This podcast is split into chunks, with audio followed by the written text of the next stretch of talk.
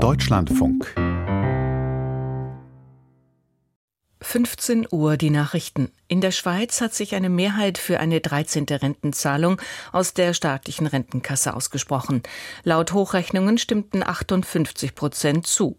Regierung und Parlament hatten empfohlen, den Vorschlag abzulehnen. Bei einer Volksinitiative muss in der Schweiz neben der Mehrheit der Stimmen auch die Mehrheit der 26 Kantone dafür sein. Laut der Hochrechnung wurde dies ebenfalls erreicht. In einer weiteren Abstimmung ging es darum, das Rentenalter über 65 Jahre hinaus weiter zu erhöhen. Diese Vorlage scheiterte mit 75 Prozent Nein-Stimmen.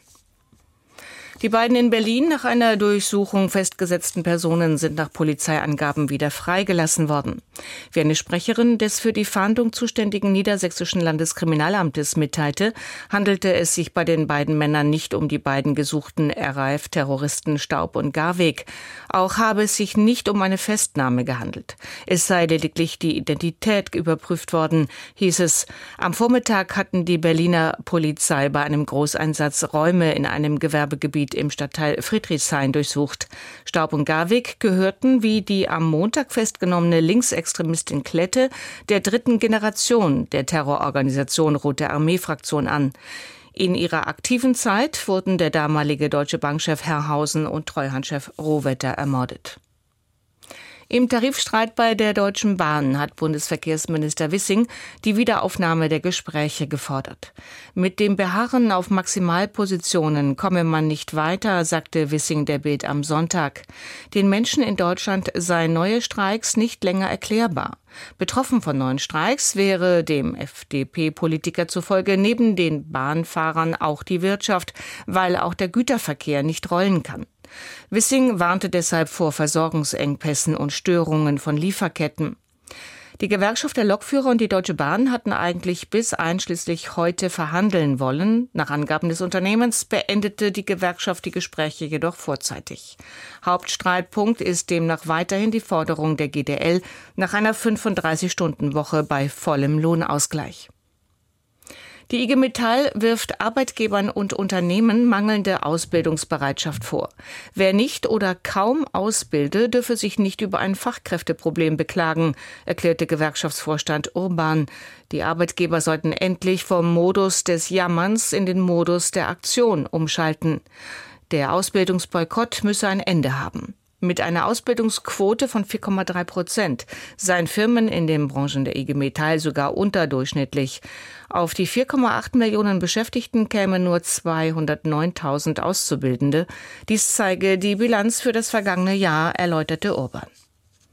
Der Pianist Igor Levit ist mit der diesjährigen Buber-Rosenzweig-Medaille ausgezeichnet worden. Zur Begründung wurden sein Engagement gegen Antisemitismus, Rassismus und Menschenfeindlichkeit genannt.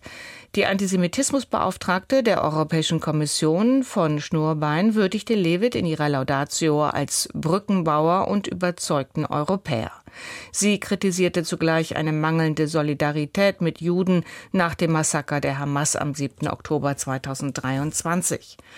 Die Buber-Rosenzweig-Medaille wird seit 1968 jährlich an Personen, Institutionen oder Initiativen vergeben, die sich für die Verständigung zwischen Christen und Juden einsetzen. Die Medaille wird verliehen vom Deutschen Koordinierungsrat der Gesellschaften für christlich-jüdische Zusammenarbeit. In Pakistan sind nach heftigen Regenfällen mindestens 30 Menschen ums Leben gekommen. 50 weitere wurden örtlichen Behörden zufolge verletzt. Betroffen waren vor allem der Nordwesten des Landes nahe der afghanischen Grenze sowie die südwestliche Provinz Baluchistan.